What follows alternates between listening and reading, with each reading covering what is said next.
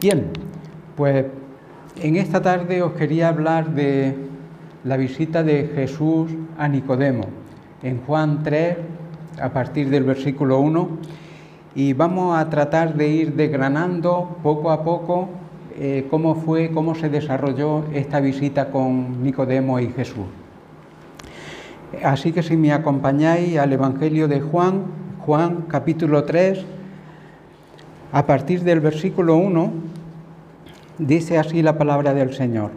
Había un hombre de los fariseos que se llamaba Nicodemo, un principal entre los judíos. Este vino a Jesús de noche y le dijo, Rabí, sabemos que has venido de Dios como maestro, porque nadie puede hacer estas señales que tú haces si no está Dios con él. Bien, hasta ahí me voy, a esperar ahí y vamos a ir leyendo poco a poco para que vayamos comprendiendo.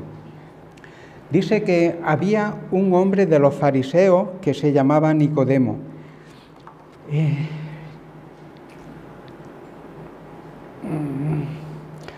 ¿Quién era este? Eh, ¿Quién era este Nicodemo? Nos dice la palabra de Dios que era un fariseo, en el versículo 1, un hombre de los fariseos, y conocemos su nombre, se llamaba Nicodemo. Fariseo era un hombre muy religioso que creía en Dios y trataba de amarlo y de obedecerlo. Como sabéis, los fariseos surgieron a raíz de que el pueblo de Israel volvió de la deportación, ya llevaban 400 años, lo que era desde eh, desde que volvieron de la deportación a Israel, llevaban 400 años, que son los 400 años que hay entre el Antiguo Testamento y el Nuevo Testamento, lo que se conoce como los 400 años de silencio, porque no hubo voz profética en ese tiempo. Sin embargo, aunque no hubo voz profética, eh, la gente sí que tenía, al haber experimentado lo que era ser castigados por Dios y ser llevados fuera, los que volvieron sí que trataron de buscar a Dios y de agradar a Dios para que no les volviera a pasar lo mismo. ¿Qué, ¿Qué, fue pasando? Que a lo largo de esos 400 años, Jerusalén, Israel, fue teniendo influencias también de otros pueblos, como fue de Grecia, del mundo griego, hasta tal punto que era muy era algo agradable ya por la influencia griega el poner nombre a los hijos de la cultura griega, nombre griego a los hijos que iban teniendo los mismos hijos de, Israel. Y la cultura griega fue influyendo, era como la moda, era como la moda. Y de ahí surgió un grupo de, judíos que amaban a Dios, que querían no volver a cometer los mismos errores, que querían aferrarse a la palabra de Dios y en ser estrictos cumplidores de la ley de Dios. Y de ahí surgieron varios movimientos, entre ellos los fariseos, que se caracterizaban por coger lo que era la ley y hacer la ley más estricta todavía para en un sentido para preservar lo que era el judaísmo verdadero, pero en su celo de querer agradar a Dios fueron tan estrictos que llegaron a poner normas mm, que, eran imposibles de cumplir. Eh, llegaron a poner normas que decían que en día de reposo una mujer no se podía mirar al espejo, porque si se miraba al espejo y se encontraba una cana, tenía la tentación de querer arrancársela y eso era pecado, porque en día de reposo no se podía trabajar. ¿Os dais cuenta hasta qué punto llegaba el querer ser? Pero era por el deseo de agradar a Dios, de no desviarse. Pero empezaron a poner normas, también había una norma de que en, día de reposo no se podía salir del sitio donde tú vivías no sé cuánto tiempo, no sé si un kilómetro o dos kilómetros podía andar, pero lo que era andar más de ese camino ya era considerado trabajo y era pecado. O sea, llegaron a ser demasiado rigurosos. Bueno, pues este era Nicodemo, era un fariseo, un hombre muy religioso, estricto, cumplidor de la ley. Eh, aunque es cierto que Juan el Bautista como Jesús acusaron a los... Había algunos que eran sinceros, cumplidores y que querían agradar a Dios, pero tanto como Juan el Bautista como Jesús hablaron, Juan el Bautista dijo hablando de los fariseos, soy generación de víboras, o sea que era gente mala, perversa, Y Jesús habló, hablando de los religiosos también, de los fariseos, les dijo que eran hipócritas, como que tenían una apariencia de piedad, pero por dentro no era tanto el deseo de agradar a Dios, había de todo. Pero había otros que sí eran personas sinceras. Posiblemente este Nicodemo era uno de esos. También el apóstol Pablo fue un fariseo, salió de ahí. Y en su celo de querer agradar a Dios fue persiguiendo hasta a los cristianos hasta matarlo. Eh, era un fariseo, posiblemente un hombre sincero que trataba de agradar a Dios. Eh, era en, Juan capítulo 7, versículo 51, os lo voy a leer, Juan 7, 51.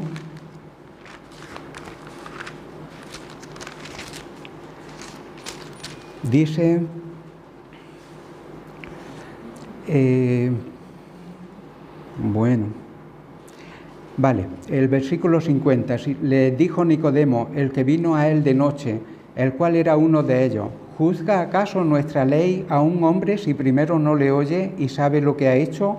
Ahí encontramos a, Nicodemo cuando estaban ya los fariseos, los sumos los sacerdotes y los fariseos habían pedido a los alguaciles que fueran a capturar a Jesús y cuando volvieron le dijeron, es que jamás hombre alguno ha hablado como este hombre, no te lo hemos traído porque es que nos ha impresionado. Y ellos le dijeron, pero vosotros también habéis sido engañados. Y Nicodemo dijo, ¿juzga acaso nuestra ley juzgar a un hombre sin haberle oído primero? Eh, y ahora no sé por qué. Ah, vale. Eso va en relación a que Nicodemo, por lo que nos dice la palabra de Dios, era un principal entre los judíos, porque en el 751 lo vemos ahí dentro de ese grupo que era el Sanedrín. Eh, Nicodemo fue un miembro del Sanedrín. El Sanedrín era un grupo de 70 personas, estaba constituido por 70 hombres que eran los que dictaban las leyes religiosas de toda la nación de Israel y también algunas leyes civiles, aunque los romanos les supervisaban, ¿vale? Pero en cuanto al aspecto religioso, ellos eran los que tenían la última palabra. Nicodemo pertenecía a ese grupo, un principal entre los judíos. También nos dice que era un hombre mayor, porque un poquito más adelante, como lo vamos a ver ahora en, este mismo texto, cuando Jesús le dijo que era necesario nacer de nuevo, y Nicodemo le dijo a Jesús, pero ¿cómo puede un hombre viejo nacer siendo un hombre viejo nacer siendo viejo? ¿Cómo puede un hombre nacer siendo viejo? Esa es la idea. O sea, vemos que era un hombre, por lo menos era un hombre mayor. No sabemos cuánta edad tenía, pero era un hombre mayor. Eh, Nicodemo también era maestro de Israel, porque en el capítulo 3, versículo 10, dice, respondió Jesús y le dijo, ¿eres tú maestro de Israel? O sea, Nicodemo era un maestro y literalmente, por si se me olvida luego lo digo ahora, en el griego lo que dice viene con un, artículo, en el griego dice, ¿eres tú el maestro de Israel? O sea que Nicodemo no era un maestro cualquiera, era como el jefe de los maestros, era un hombre enteramente preparado para poder exponer la ley al pueblo, era un hombre bien preparado. Bien, ya hemos visto que Nicodemo era un fariseo, Nicodemo era un principal entre los judíos, miembro del Sanedrín, era un hombre mayor, tirando a viejo, él dice era un hombre viejo, pero bueno, era un hombre mayor, y era también un hombre maestro, experimentado en la palabra de Dios para poder enseñar al pueblo. Nos dice el versículo 1, dice, había un hombre de los fariseos que se llamaba Nicodemo, un principal entre los judíos, este vino a Jesús de noche y le dijo, Rabí, sabemos que has venido de Dios como maestro porque nadie puede hacer las señales que tú haces si Dios no está con él. Si veis, dice el texto que vino a Jesús de noche. Hay tres veces en el Evangelio de Juan, eh, pues en toda la Biblia no, no se habla más acerca de Nicodemo, pero en el Evangelio de Juan se menciona tres veces y en las tres veces Juan comenta, aquí nos dice que Nicodemo vino a Jesús de noche. Y en las otras dos veces, hablando de Nicodemo, dice, este es el que vino a Jesús de noche. O sea, las tres veces lo relaciona con que vino a Jesús de noche. ¿Qué querrá decir con la expresión de que vino a Jesús de noche? Los comentaristas mencionan tres posibilidades. Por un lado, de que puede ser que el mejor momento para, para encontrar a Jesús en la casa donde él estuviera viviendo era, debido, era por la noche debido a las muchas ocupaciones que Jesús podía tener, sanando a la gente, predicando el Evangelio. Entonces a lo mejor era el mejor momento para encontrarlo en la casa. Otros dicen que a lo mejor era a causa de Nicodemo, de que estaría tan ocupado el hombre también que durante el día no tenía tiempo para ir a ver a Jesús y pues por la noche era el momento que él tenía para poder ir y hablar con, con Jesús. Y otra tercera posibilidad, otros dicen que Nicodemo pudiera tener cierto temor de que los judíos lo, los judíos lo vieran y también sus compañeros del Sanedrín, ¿os acordáis? Nicodemo no era un cualquiera, Nicodemo era un hombre bien visto dentro de aquella sociedad, un miembro del Sanedrín, el maestro de Israel, no era un cualquiera, y podía tener cierto temor a que si iba de día y lo vieran tocar en la puerta de Jesús y hablando con él, por, porque por encima de todo eso, porque Jesús ya estaba teniendo fama entre la gente. Y mucha gente se iba detrás de Jesús por los milagros que él estaba haciendo. Pero eso estaba provocando ya una reacción en los judíos, en los sacerdotes sobre todo, y en los fariseos que estaban diciendo la gente se va detrás de este, está siendo una amenaza para el judaísmo, este está trastornando todo lo que es nuestra religión. Nicodemo podía tener cierto temor de que lo vieran para que no lo relacionaran con él y posiblemente, posiblemente por eso fue a él de noche. Me llama más esa postura, esa posibilidad, porque al mencionar Juan las tres veces que este era el que vino a Jesús de noche, pues da a entender como que no era normal que la gente viniera a ver a Jesús de noche. Porque si, la mayoría, si mucha gente viniera a Jesús de noche, Juan no diría, este es el que vino de noche. No, pues ¿cuál de ellos? Si han venido tres mil. Bueno, pues hubo uno que fue de noche. No sabemos a qué hora de la noche, pero llamó la atención tanto que Juan registró ahí, este es el que vino de noche, este es el que vino de noche. Yo me inclino por eso, por pensar que Nicodemo, por miedo a lo que pudieran pensar de él, mm, fue un poquito tarde para que no lo vieran llegar, cuando ya no había mucha gente por la calle que, que no lo pudieran ver. Nicodemo, por otro lado, pues Nicodemo reconoció que Jesús era un, maestro. Fijaros que en el encuentro con Jesús, dice el versículo 2, este vino a Jesús de noche y le dijo, rabí, es decir, maestro. Sabemos que has venido de Dios como maestro, porque nadie puede hacer estas señales que tú haces si no está Dios con él. Siendo él, Nicodemo, el maestro de Israel, aquel que estaba bien preparado para enseñar a otros, reconoció en Jesús tal sabiduría que le dijo rabí, maestro.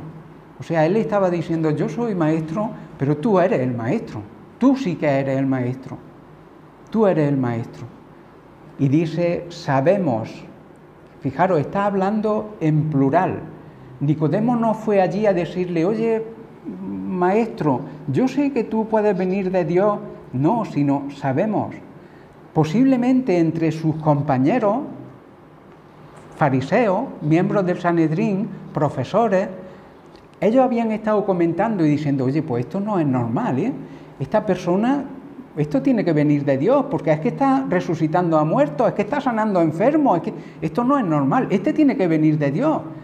Y había otros que decían, hay que matarlo, porque está trastornando lo que es nuestra religión, pero había esa tensión esa tensión entre sus compañeros y posiblemente esa tensión dentro de Nicodemo mismo, de decir a él, ¿quién será este hombre?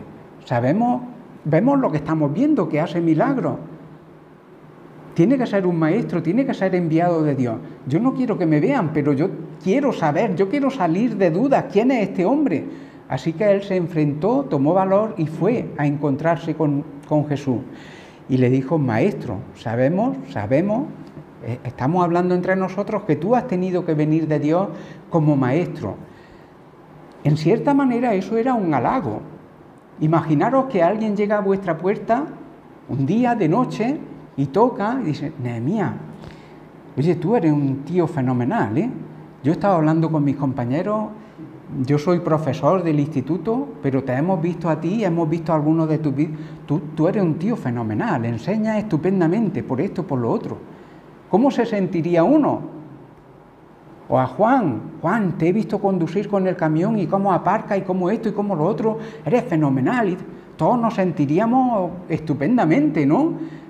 Yo creo que lo primero que saldría de nosotros es decir, venga, pasa para adentro que te voy a invitar aquí conmigo. Venga, sigue hablándome, cuéntame, ¿qué más cosas quieres decirme?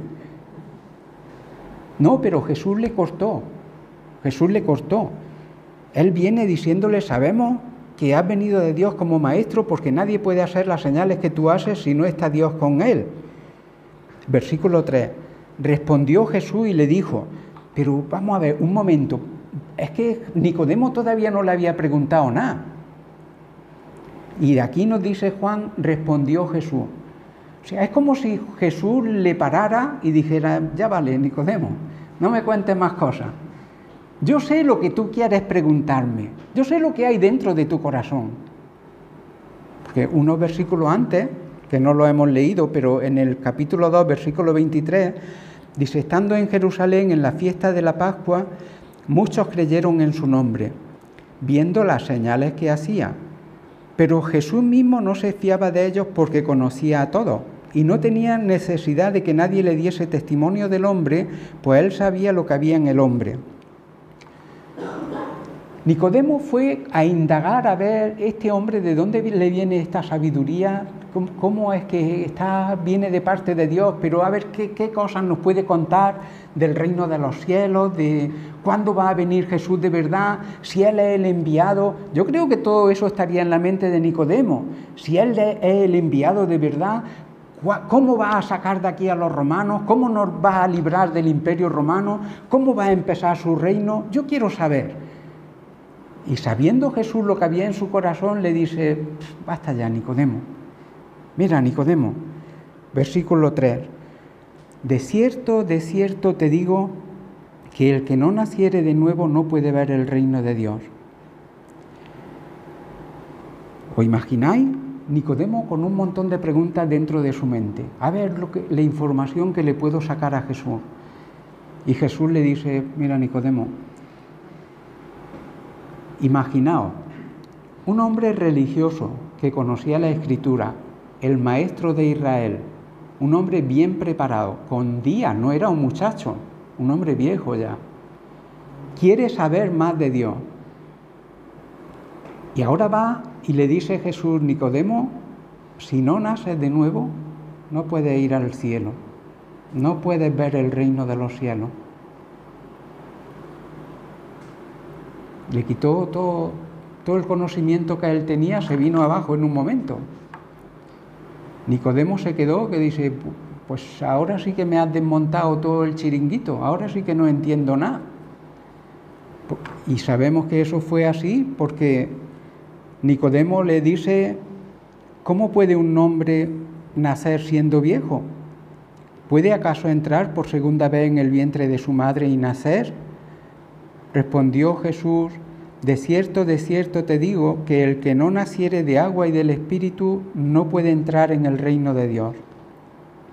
Lo que es nacido de la carne, carne es, y lo que es nacido del Espíritu, Espíritu es. No te maravilles de que te dije, os es necesario nacer de nuevo. El viento sopla de donde quiere y oye su sonido, mas ni sabe de dónde viene ni a dónde va. Así es todo aquel que es nacido del Espíritu. Respondió Nicodemo y le dijo, ¿cómo puede hacerse esto? Respondió Jesús y le dijo, ¿eres tú maestro de Israel y no sabes esto? De cierto, de cierto te digo que lo que sabemos hablamos y lo que hemos visto testificamos y no recibís nuestro testimonio. Si os he dicho cosas terrenales y no creéis, ¿cómo creeréis si os dijere las celestiales? Nadie subió al cielo sino el que descendió del cielo, el Hijo del Hombre que está en el cielo. Bien, hasta ahí. Vamos a ir poquito a poco. Nicodemo quedó sorprendido y cuando Jesús le dijo, os es necesario nacer de nuevo. El que no naciere de nuevo no puede ver el reino de Dios. Y Nicodemo pensó que era que hay que volver a nacer de tu madre. Y él dice, Señor, esto, esto sí que no lo entiendo. Porque ¿cómo puede un hombre viejo volver otra vez al vientre de su madre y nacer? Y Jesús le dice, Nicodemo, no, no te está enterando. No tiene nada que ver con un nacimiento de la carne, porque le dice lo que es de la carne, carne es. De tu madre y de tu padre solo puede nacer carne y sigue siendo carne. Pero para poder ir al cielo hace falta un nacimiento espiritual del Espíritu. Por si se me olvida, lo que en griego dice literalmente es el que no naciere de lo alto, de lo alto. Tiene que ser un nacimiento que viene de arriba, del cielo. No es un nacimiento terrenal, porque el nacimiento terrenal es el que tenemos de nuestra madre. Pero hay otro, para ir al cielo necesitamos un nacimiento espiritual y ese nacer del Espíritu solo es posible por la intervención de Dios en nuestra vida. Eso es lo que Jesús le estaba diciendo. Me llama la atención en el versículo 5, como dice Jesús, respondió Jesús, bueno, en el versículo 3 ya empieza Jesús diciéndole, respondió Jesús y le dijo, de cierto, de cierto te digo. Esa expresión que Jesús repite luego más adelante, lo, lo que le quería decir a Nicodemo era, oye Nicodemo, con toda seguridad, sin lugar a dudas, el que no nazca de nuevo no puede ir al cielo. O sea, no te equivoques, Nicodemo, lo que te estoy diciendo presta atención porque el que no nazca de nuevo, que se olvide, no puede ir al cielo. Y Jesús se lo vuelve a repetir en el versículo 5, cuando Nicodemo pregunta, pero ¿cómo puede ser? Jesús le vuelve a a repetir Nicodemo, de cierto, de cierto te digo, con toda seguridad, el que no naciere de agua y del Espíritu no puede entrar en el reino de, en el reino de Dios. Ahí nos volvemos a encontrar, a ver dónde lo tengo por aquí, nos volvemos a encontrar con una expresión un poco complicada. ¿Qué significa eso de nacer de agua y del Espíritu? Porque Jesús le está diciendo con toda seguridad, el que no nazca de agua y del Espíritu no puede entrar en el reino de los cielos. Según los comentaristas, he encontrado cuatro posibles interpretaciones. Algunos piensan que la referencia al agua, el agua puede significar o puede hacer referencia al nacimiento natural que todos experimentamos de nuestra madre en el parto. Porque algunos dicen pues que cuando nacemos de nuestra madre, todos nacemos con agua, porque se rompe agua. Dentro del útero, pues hay lo que es la bolsa donde está el líquido amniótico, todo lleno de agua para proteger al niño de golpes y de ruido y de cosas, y cuando va a dar a luz, pues se rompe ese agua y algunos piensan, pues a lo mejor Jesús estaba haciendo referencia a que necesitamos nacer de carne, del, agua, a través del agua que sale de nuestra madre, pero ese es el primer nacimiento y luego necesitamos otro que es el espiritual, el que viene de arriba, el del Espíritu Santo.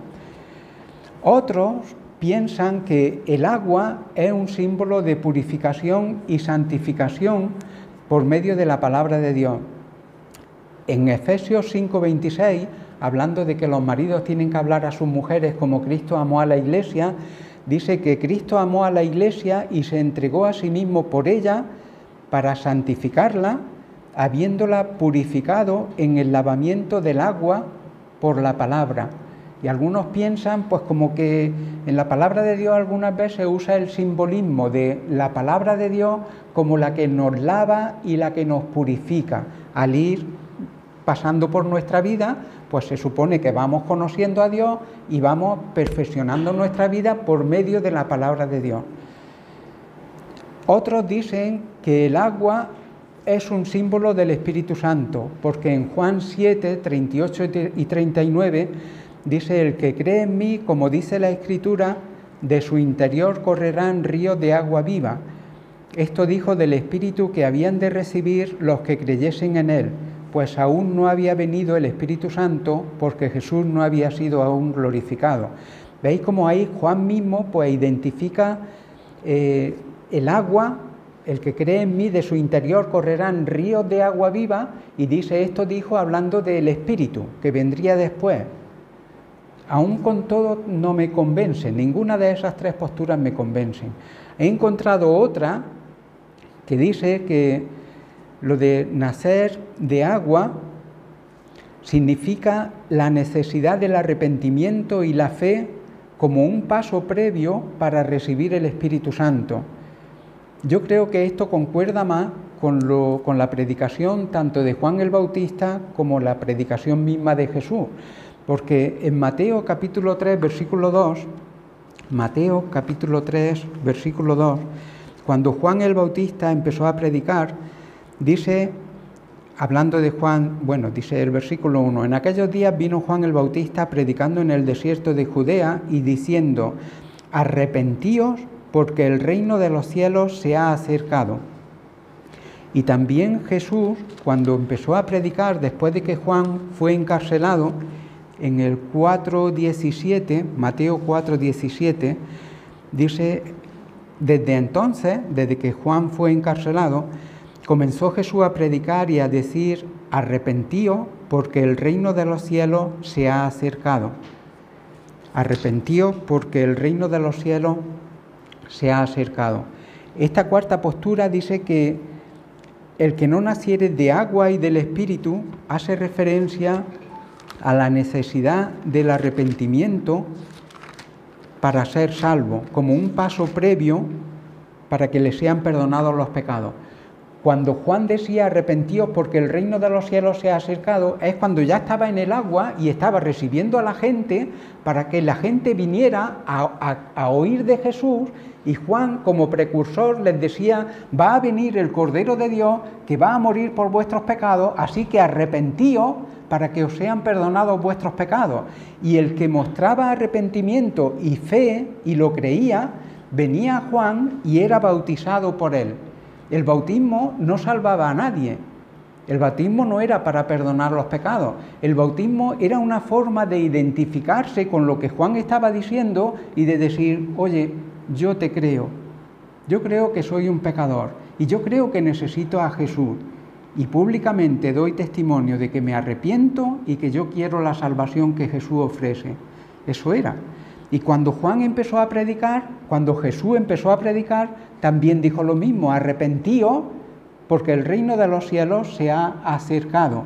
O sea que arrepentimiento y fe y agua, que era el simbolismo que reflejaba ese arrepentimiento que ellos decían tener, iban juntos y era un paso previo para poder nacer de nuevo. Hace falta primeramente, yo creo que puede simbolizar, puede significar que Jesús dijo, oye Nicodemo, el que no nazca de agua, el que no pase primeramente por ese reconocimiento de decir, yo creo en Jesús, yo creo que soy un pecador y yo quiero acogerme a esa salvación, el que no experimente eso primero y luego nazca del Espíritu Santo, no puede ir al reino de los cielos.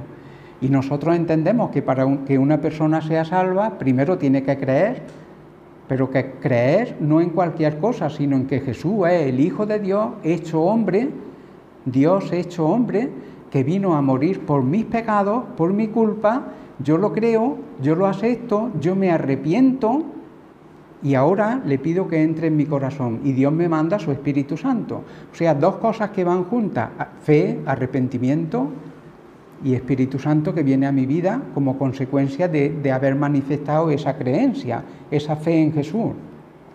Creo que eso esa interpretación es la correcta. Jesús continúa con Nicodemo y le habla... Eh, ¿vale? Eh, el que no naciere de agua del Espíritu, el versículo 6. Jesús le sigue diciendo a Nicodemo, lo que es nacido de la carne, carne es, pero lo que es nacido del Espíritu, Espíritu es. No te maravilles de que te dije o es necesario nacer de nuevo. El viento sopla de donde quiere y oye su sonido, mas ni sabe de dónde viene ni a dónde va. Así es todo aquel que es nacido del Espíritu. Jesús está haciendo ahí como un juego de palabras con, Nicodemo, como diciéndole, Nicodemo, no te maravilles de esto. Nacer de nuevo es un milagro. Es como el viento. Tú puedes oír, el sonido del viento, pero no sabe de, dónde ha venido ese viento ni a dónde va. ¿Cuál ha sido la causa que lo ha puesto en movimiento? No lo sabe. De la misma manera es los que nacen del Espíritu. Dios sabe, Dios tiene control. La persona que cree, que ejerce su fe, que se arrepiente y que Dios le manda su Espíritu Santo. Es un milagro. Es un milagro, pero que tiene unos pasos de creer, de arrepentirse y de confiar en el Señor y recibe el Espíritu Santo. Jesús continúa diciendo, de cierto, versículo 11, no, perdón, versículo 9, respondió Nicodemo y le dijo, ¿cómo puede hacerse esto? Respondió Jesús y le dijo, ¿eres tú el maestro de Israel y no sabes esto? De cierto, de cierto te digo que lo que sabemos, hablamos, y lo que hemos visto, testificamos y no recibís nuestro testimonio. Si os he dicho cosas terrenales y no creéis, ¿cómo creeréis si os dijere las celestiales? Nadie subió al cielo sino el que descendió del cielo, el Hijo del Hombre que está en el cielo. Fijaros qué interesante cómo Jesús está dándole conocimiento a Nicodemo. Le está diciendo, oye Nicodemo, lo que yo te estoy contando es algo que sabemos en plural. Lo que sabemos hablamos. O sea, Nicodemo, yo, yo tengo conocimiento, yo sé lo que te estoy diciendo, pero no porque lo esté pensando yo solo, sino que conmigo había gente. Fijaros que Jesús le lleva a decir, nadie subió al cielo, sino el Hijo del Hombre, que soy yo. Pero fijaros qué interesante, que está, ¿dónde estaba Jesús? Estaba allí hablando con Nicodemo. Pero Jesús le dice, nadie subió allí, sino yo que estoy hablando contigo. Y ese que está hablando contigo está en el cielo. Fijaros, qué cosas. Y Jesús le dice, lo que sabemos hablamos. No te estoy hablando de cosas, sí que le dice, si te hablo cosas terrenales y no creéis o no creéis, si os dijere las celestiales, ¿cómo las vais a entender? Lo que Jesús le estaba diciendo a Nicodemo era, mira Nicodemo, no lo puedes entender todo, pero te voy a dar un poquitillo de luz. Cuando se planificó todo este plan de salvación de la humanidad, yo estaba con mi padre allí. Nadie subió al cielo, pero yo estaba allí. Y cuando mi padre decidió de qué forma vamos a salvar a esta gente que está perdida, yo estaba allí, planificando con mi padre. Y mi padre decidió la única manera, la única manera de poder perdonarlo, de poder rescatarlo, es que tú vayas a la tierra, que te haga hombre y tú cargues con sus pecados y mueras por ellos. Y sabes, Nicodemo, yo estaba allí. Y he venido y ahora se está empezando a ejecutar este plan. El Hijo del Hombre que está aquí estaba allí y ahora está allí. Porque es un misterio, pero Jesús era Dios. Era Dios hecho hombre. Y en Filipenses nos dice que Jesús se despojó de su forma de ser de Dios, pero no dejó de ser Dios, se despojó de la forma. Pero Jesús seguía siendo Dios con el Padre y estaba en la tierra para cumplir el plan del Padre. Por eso le dice Jesús a Nicodemo, Nicodemo, si te hablara las cosas celestiales de verdad en su plenitud, no la iba a entender. Te voy a dar un poco de luz. Yo estaba con mi padre, planificamos este plan. Yo he venido para hacer la voluntad de Dios con el fin de que podáis nacer de nuevo, de lo alto, por medio del Espíritu. Pero tenéis que creer, tenéis que arrepentiros y mi Padre os dará el Espíritu Santo.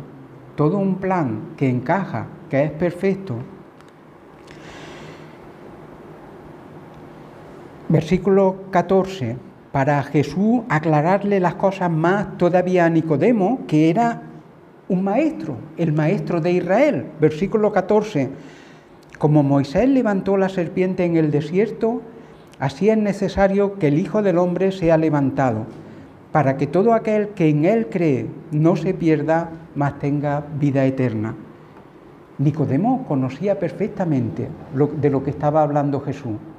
Estaba hablando de una historia que ocurrió en el pueblo de Israel cuando salieron de Egipto y estaban en el desierto y el pueblo empezó a murmurar contra Dios y contra Moisés, quejándose, diciéndole, Moisés y Dios, ¿por qué nos sacasteis de Egipto con lo a gusto que estábamos allí y nos habéis sacado a este desierto para matarnos de hambre, para matarnos de sed? Quejando, murmurándose. Y cuando Dios oyó aquello, pues dice que mandó una plaga de serpientes al desierto, de tal forma que la gente estaba trabajando, estaban caminando y le mordían las serpientes y morían. Y era tan grave la plaga, era tan grande la mortandad de la gente que le picaba la, serpiente y morían, que la gente vino a Moisés y le dijo, oye, ruega por nosotros a Dios, porque hemos pecado, por si acaso Dios quiere quitar de nosotros esta plaga.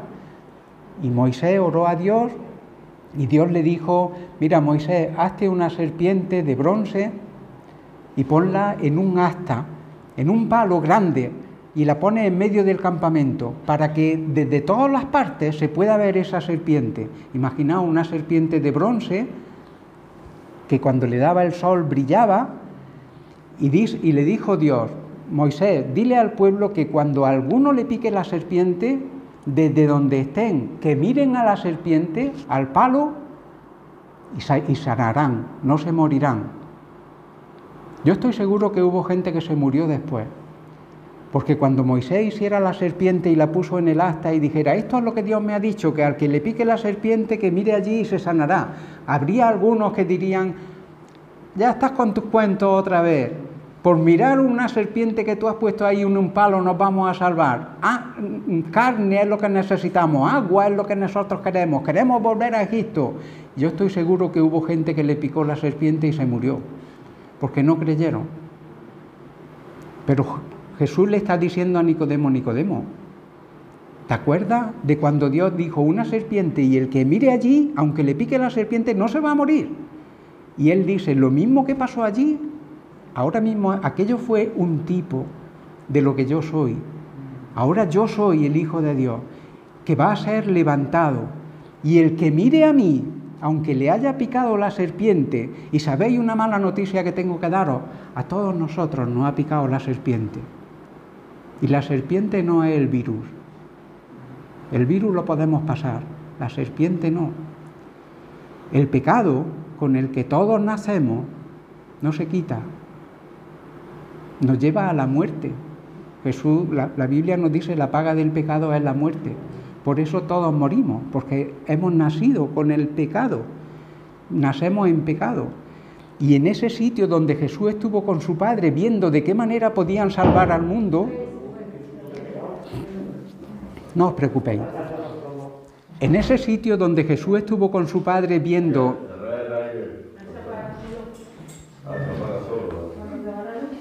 Bueno, continuó en ese sitio en el reino de los cielos, con su Padre, donde Jesús estaba planificando con su Padre cómo iban a salvar el mundo. Ahora me he perdido yo, pero bueno. Eh, lo de la serpiente, vale.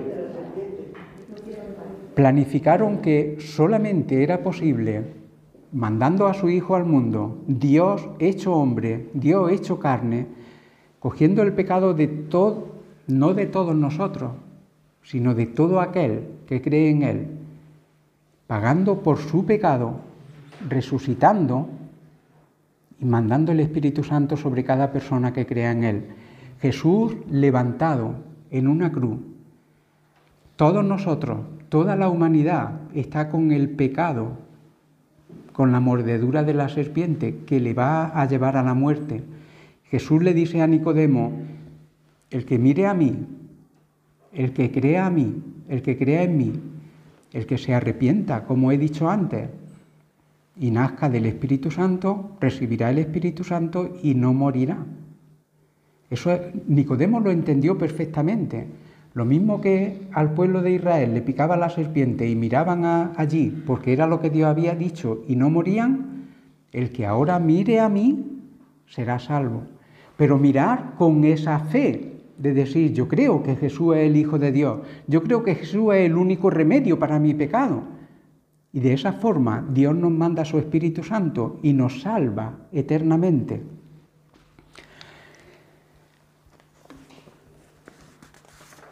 Jesús continúa, ahora los comentaristas no saben en qué momento dejó Jesús de hablar con Nicodemo, porque desde el, desde el versículo 9, Nicodemo no vuelve a intervenir eh, en esta conversación con Jesús. Jesús empieza Nicodemo le preguntó cómo puede hacerse esto y Jesús empezó a contarle pues acerca de que él estaba primero con su padre y de que por eso él puede contar todas las cosas porque él estaba allí y le cuenta pues el tipo de que la serpiente en el desierto y cómo al mirar en la serpiente a la serpiente la gente no se moría y ya no vuelve a aparecer Nicodemo en este relato. Los comentaristas piensan que posiblemente Nicodemo estaba allí todavía y estaba escuchando. No se sabe en qué momento dejó, pero él estuvo entrevistándose con Jesús. Y en ese relato que nos cuenta Juan, pues nos dice, explicando todavía el versículo 14, para que todo aquel que en él cree no se pierda, mas tenga vida eterna. Y Jesús continúa diciendo, porque de tal manera amó Dios al mundo que ha dado a su Hijo unigénito para que todo aquel que en Él cree no se pierda, mas tenga vida eterna. Este es un versículo que todos tendríamos, que saber de memoria y no solo saberlo de memoria, sino tenerlo grabado en nuestro corazón.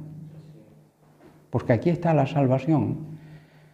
Jesús le está diciendo poniendo la comparación esa de la serpiente, del que morían y de que el que mire a Jesús que no muere, y ahora Jesús le está diciendo, porque de tal manera, es decir, Jesús está diciendo, tanto, tan grande ha sido el amor de Dios hacia este mundo caído, que envió a su Hijo. En el plan de Dios, cuando estaba hablando, viendo la realidad de que, oye, las personas Adán y Eva que hemos creado y siendo la primera pareja y han pecado. La humanidad, todos están condenados. ¿Qué posibilidades hay? Y la única posibilidad era mandar a su Hijo para morir por nosotros. Y dice Jesús, tan grande fue el amor de Dios, de tal manera amó Dios, que pensó mandarme a mí, a su Hijo pero no para venir a este mundo de vacaciones, sino para que yo pague el precio de vuestros pecados. ¿Sabéis? Aquí, hay, aquí tenemos que detenernos mucho y reflexionar mucho en este versículo, porque dice, tanto amó Dios al mundo, que ha dado a su Hijo, para que todo aquel que en Él crea, por un lado, no siempre somos capaces de entender nuestra maldad, porque nosotros a veces tenemos problemas porque uno dice que yo no soy tan malo. Yo me convertí con 21 años y yo podría decir, yo no había matado a nadie, yo no era un delincuente, era un jovencito normal y corriente que vivía como los demás. Y yo creo que cada uno de vosotros puede pensar lo mismo, si yo no, yo no me veo tan malo. Y sabéis, ahí tenemos un grave problema. Porque Dios nos vio tan malos que dijo, la única manera es que mi hijo vaya a morir por ellos. Y en Romanos nos dice que no hay justo ni aún uno, ni uno solo. Porque si hubiera visto uno en toda la historia, no hubiera venido su hijo. Porque podría haber dicho, mira, ¿ves? Este, este se ha salvado. Todos los demás no habéis querido, pero este ha podido. Pero no había ni uno solo. Y eso debe hacernos reflexionar y vernos a nosotros mismos y vernos con la maldad con la que Dios nos vio, pecadores, pecadores, que no podíamos, si, el primer mandamiento que Dios dio fue amará a Dios con todo tu corazón, con toda tu alma y con toda tu mente, y uno se mira a uno mismo y dice, yo fallo, yo amo a Dios, pero con toda mi alma, con toda mi mente, con todo mi corazón, como cristiano uno diría, pues claro que sí, ahora sí, porque yo sé lo que, lo que Dios ha hecho por mí, yo lo amo. Y vamos, no podemos decir mucho porque podemos ser como Pedro, que tengamos la boca más grande que luego la realidad. Porque Pedro dijo, yo contigo, Señor, hasta la muerte. Y al poco rato estaba negando a su Señor. No nos podemos salvar por nuestra obra, sino por confiar en que era la única manera. Pero lo que sí quiero resaltar es, por un lado, el tremendo amor de Dios. Jamás podemos dudar del amor de Dios. Tengo 60 años. Yo os puedo decir, he visto en mi vida ya muchas cosas, muchas cosas, buenas y malas. Muchas cosas han ocurrido en mi vida también, buenas y algunas terriblemente malas. Os puedo decir una cosa, el amor de Dios nunca ha estado puesto en duda. Y venga lo que venga a mi vida, el amor de Dios no puede estar puesto en duda, ni a mi vida ni a la vuestra. Porque Jesús dijo, cuando yo estaba ahí con mi Padre en el cielo planificando el plan de salvación para la historia, el amor de Dios fue tan grande que Él pensó, enviaré a mi Hijo. Jesús, te toca, te toca, ¿tú quieres ir? Yo me imagino esa conversación del Padre hablando con su Hijo y decirle, Jesús, la única solución es que tú mueras por ello, pero tú quieres ir.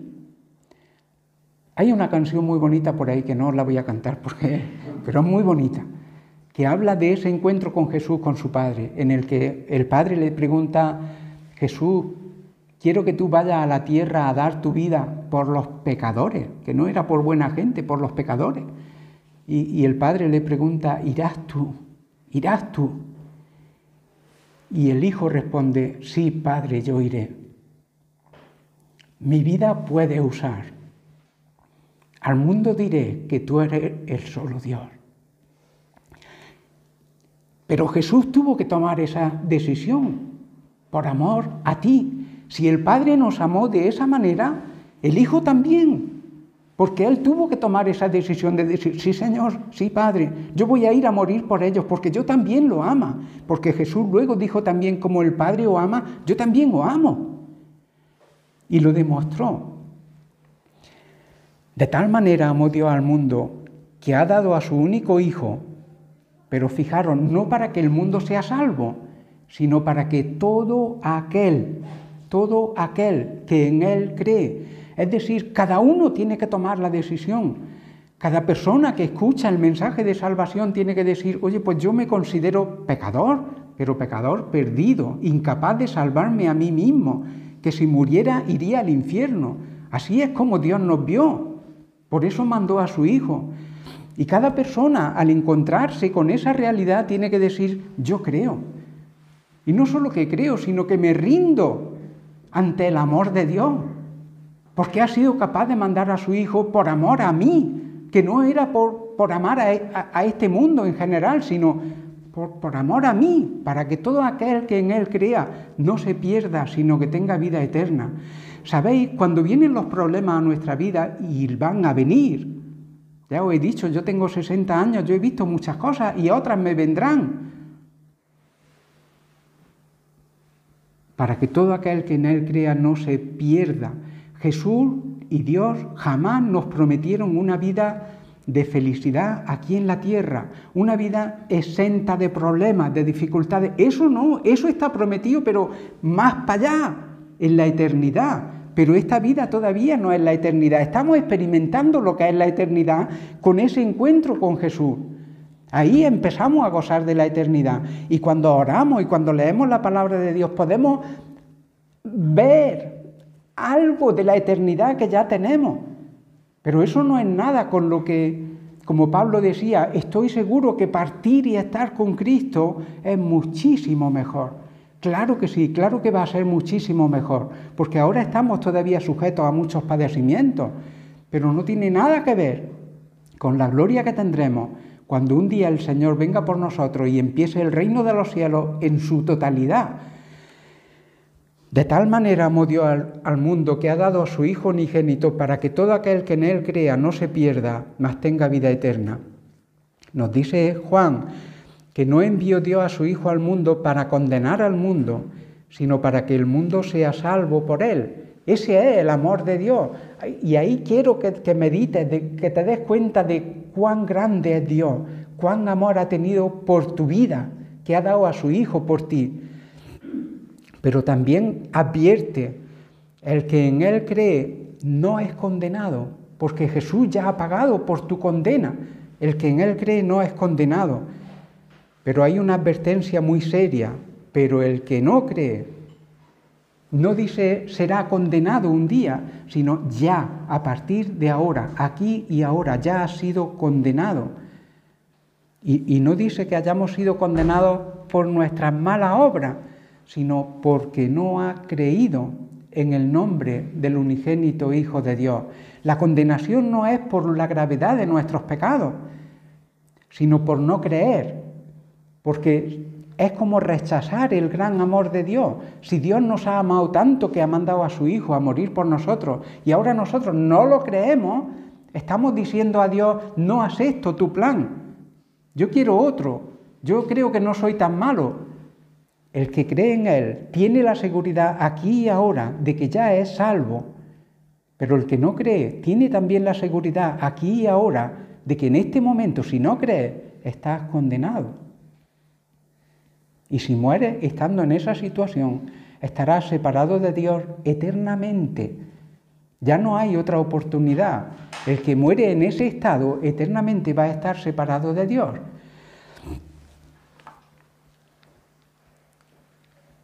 Eh, podría hablaros mucho más.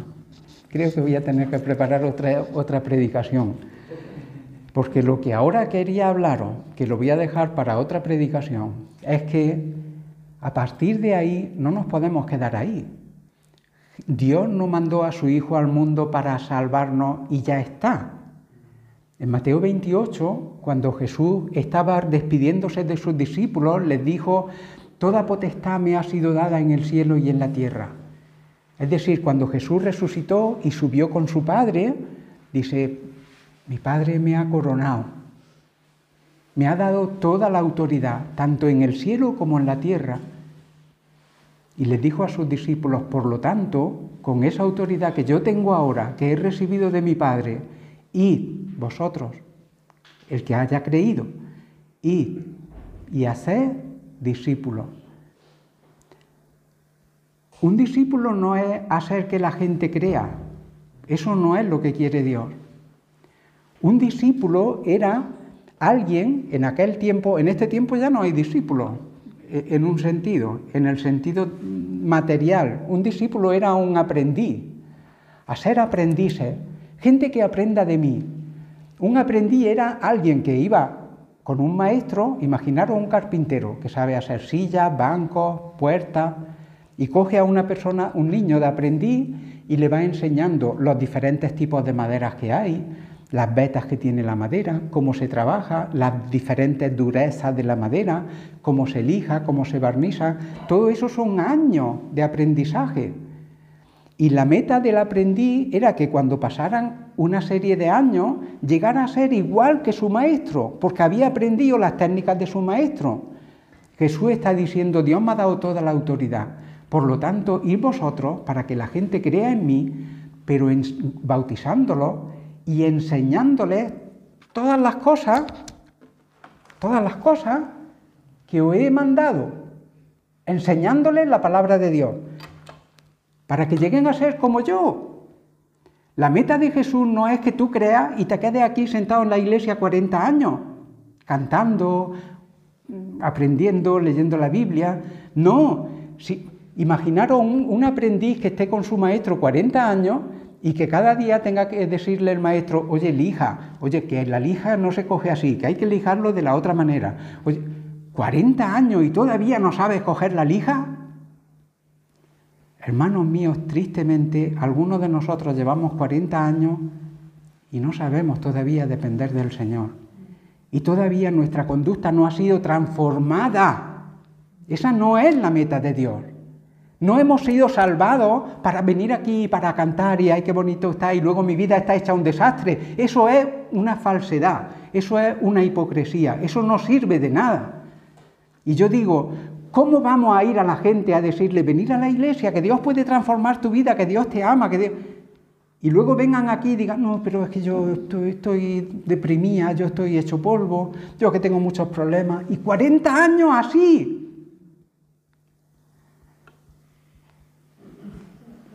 En los Reyes, en el roscón de Reyes de este año, venía una haba. Vosotros sabéis, esas cosillas que viene un rey y viene una haba, pues cogimos dos habas y las plantamos en una tierrecilla que tenemos allí en el patio.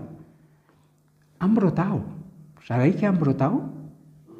Y le decía yo a Mari, digo, fíjate, la semilla y ha estado metida en el horno a unos 180 o 200 grados dentro de la masa.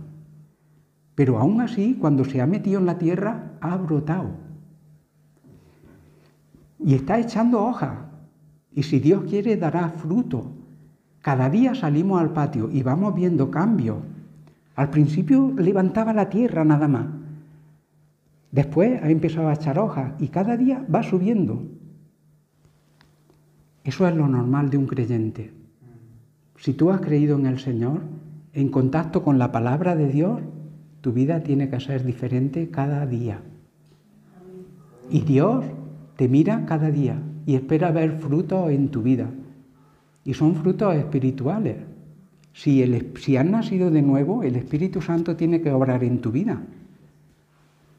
El amor, el gozo, la paz, la paciencia, la benignidad, la bondad, la fe, la mansedumbre, la templanza. Eso tiene que ser evidente. No puede ser que uno vaya a ver la haba y después de un mes que veamos que hay allí un espino y digamos, vaya, esto se ha transformado en un espino. No, nosotros esperamos ver haba un día. Jesús dijo, por sus frutos los conoceréis.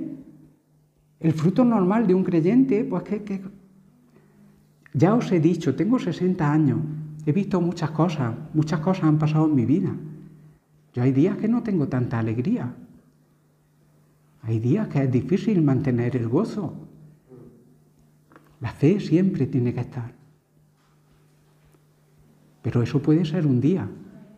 Después tiene que volver el gozo, porque el Señor prometió estar con nosotros todos los días hasta el fin del mundo, y ese día todavía no ha llegado. Así que si yo me, me deleito en la palabra de Dios y me refugio en mi Dios, cada día puedo experimentar su presencia y su gozo y su amor y sus frutos brotando en mi vida. Eso es lo normal, hermano. Otra cosa es mentira. Sería engañarnos a nosotros mismos. Por sus frutos los conoceréis. Mi mensaje es, me gusta predicar de vez en cuando de lo que es la salvación, porque creo que es esencial.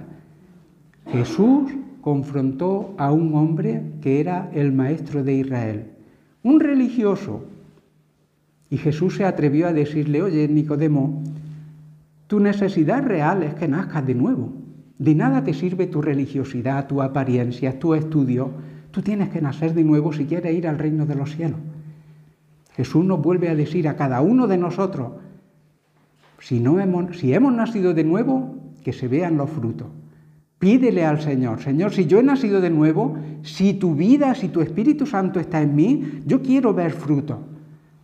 A lo mejor no es tanto problema de Dios, sino de ti. ¿Os acordáis de la parábola de la buena tierra? Yo he meditado mucho sobre esa parábola. Y, dice que el labrador salió a sembrar y parte de la semilla cayó en buena tierra y parte cayó. Yo he hablado con María algunas veces y hemos dicho, vamos, es que un labrador normal no va echando su semilla en pedregales. Un labrador normal ha preparado su tierra, y ha cogido su semilla y ha sembrado su semilla en buena tierra, porque lo que él quiere es recoger fruto. Pero parte de la semilla puede haber una pequeña parte, puede haber caído entre las piedras y el labrador no va a ir a coger tres granos que se le han caído allí fuera de o en el camino. Pero la mayoría de la semilla ha ido ahí porque lo que él quiere es recoger buena tierra. ¿Sabéis una cosa?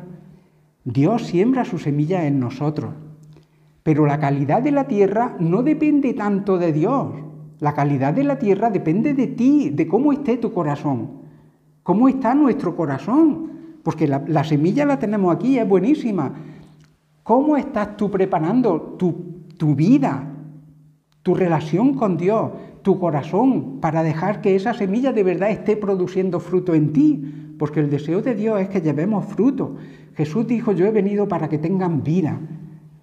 Pero no dice, pero vida a medio gas, sino vida en abundancia.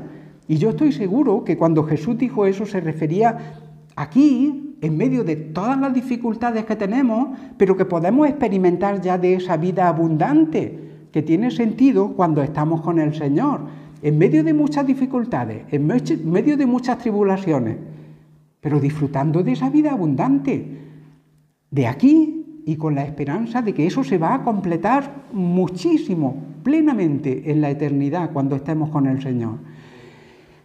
El mensaje de Dios, el mensaje de Jesús es, hermanos míos, aferrémonos a la palabra del Señor, meditemos en su palabra, leamos su palabra, estemos en contacto con Dios para que haya fruto en nuestra vida, pero fruto que abunde en buena obra, en alabanza a Dios, en, relación los unos con los otros, en que cuando estemos llenos de verdad podamos decirle a mi vecino, oye, cree en el Señor, mira, Él ha transformado mi vida, Él me ha dado esperanza, Él me da ilusión, Él me da todo lo que necesito. Eso es lo que Dios quiere, vidas transformadas, vidas que tienen sentido, que el Señor nos dé sabiduría. y es para un mensaje para que reflexionemos Aquí no se trata de que yo mire a Nehemías, cómo está Nehemías, cómo estará. No, eso, si yo veo un pecado, yo sí que cada uno tenemos que ir y confrontarlo uno a otro en amor. Pero no se trata de eso, se trata principalmente de que yo mire mi vida y diga, ¿cómo estoy? ¿Cómo estoy con el Señor? De verdad estoy creciendo, de verdad son evidentes los frutos, no solo para mí, sino para los que me rodean. De verdad los demás pueden ver en mí que el amor de Dios está en mi vida, que yo tengo fruto del Espíritu Santo. Y si es así, es para gloria de vosotros, para gloria mía y para gloria de Dios, porque esa es la voluntad de Dios. Que el Señor os bendiga, que nos ayude a reflexionar, a tener claro cómo nos salvamos, que no es haciendo ningún tipo de obra, no se trata de ninguna reforma de nuestra vida, se trata de creer en Jesús, de arrepentirnos, de creer en Él y, a partir de ahí sí, hacer buena obra. No somos salvados por la obra, sí, pero sí somos salvados para hacer todas las obras buenas que Dios ponga en nuestro camino. Que el Señor os bendiga, que, que os animéis, que podáis experimentar el amor de Dios, meditar en eso. De tal manera te ha amado Dios a ti. Tú eres maravilloso, maravillosa hasta el punto que Dios ha venido a dar tu vida por ti, porque estaba en pecado mortal, pero ha valido la pena para Dios. Disfruta de eso, disfruta de ese amor de Dios y, y mantente ahí dependiendo de Él. Que el Señor os bendiga.